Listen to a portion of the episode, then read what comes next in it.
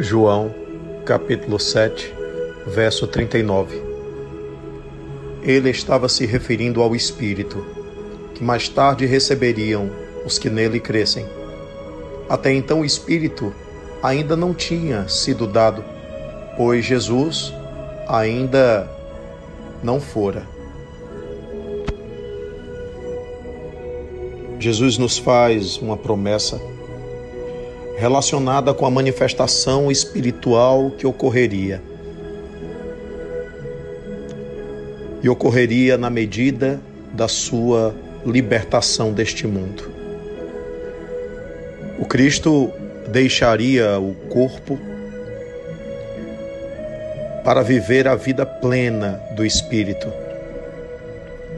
E assim, em espírito, oferecer aos discípulos essa promessa, o cumprimento dessa promessa, que é a promessa do Consolador. O Consolador que haveria de lembrar tudo quanto Jesus houvera dito e feito, o Consolador que haveria de ensinar sobre todas as coisas.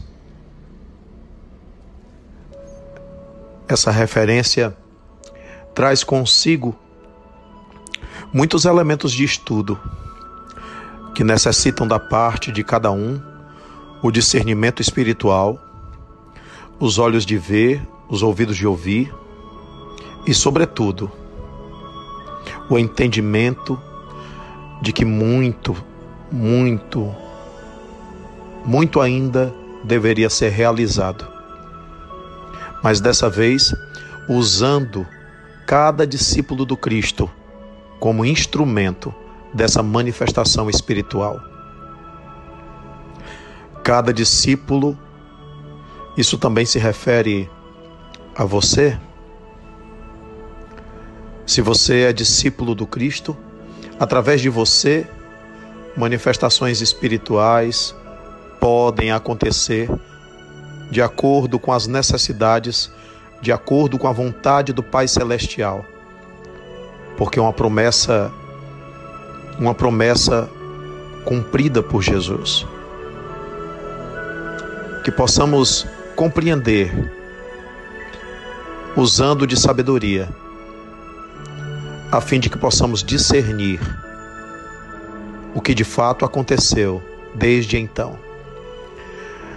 Desde que Jesus deixou a cruz, as manifestações espirituais se intensificaram sobre a face da terra. E vossos filhos e vossas filhas sonharão, e vossos idosos profetizarão, e muitas manifestações e fenômenos espirituais ocorrerão. Precisamos de evangelho na atitude.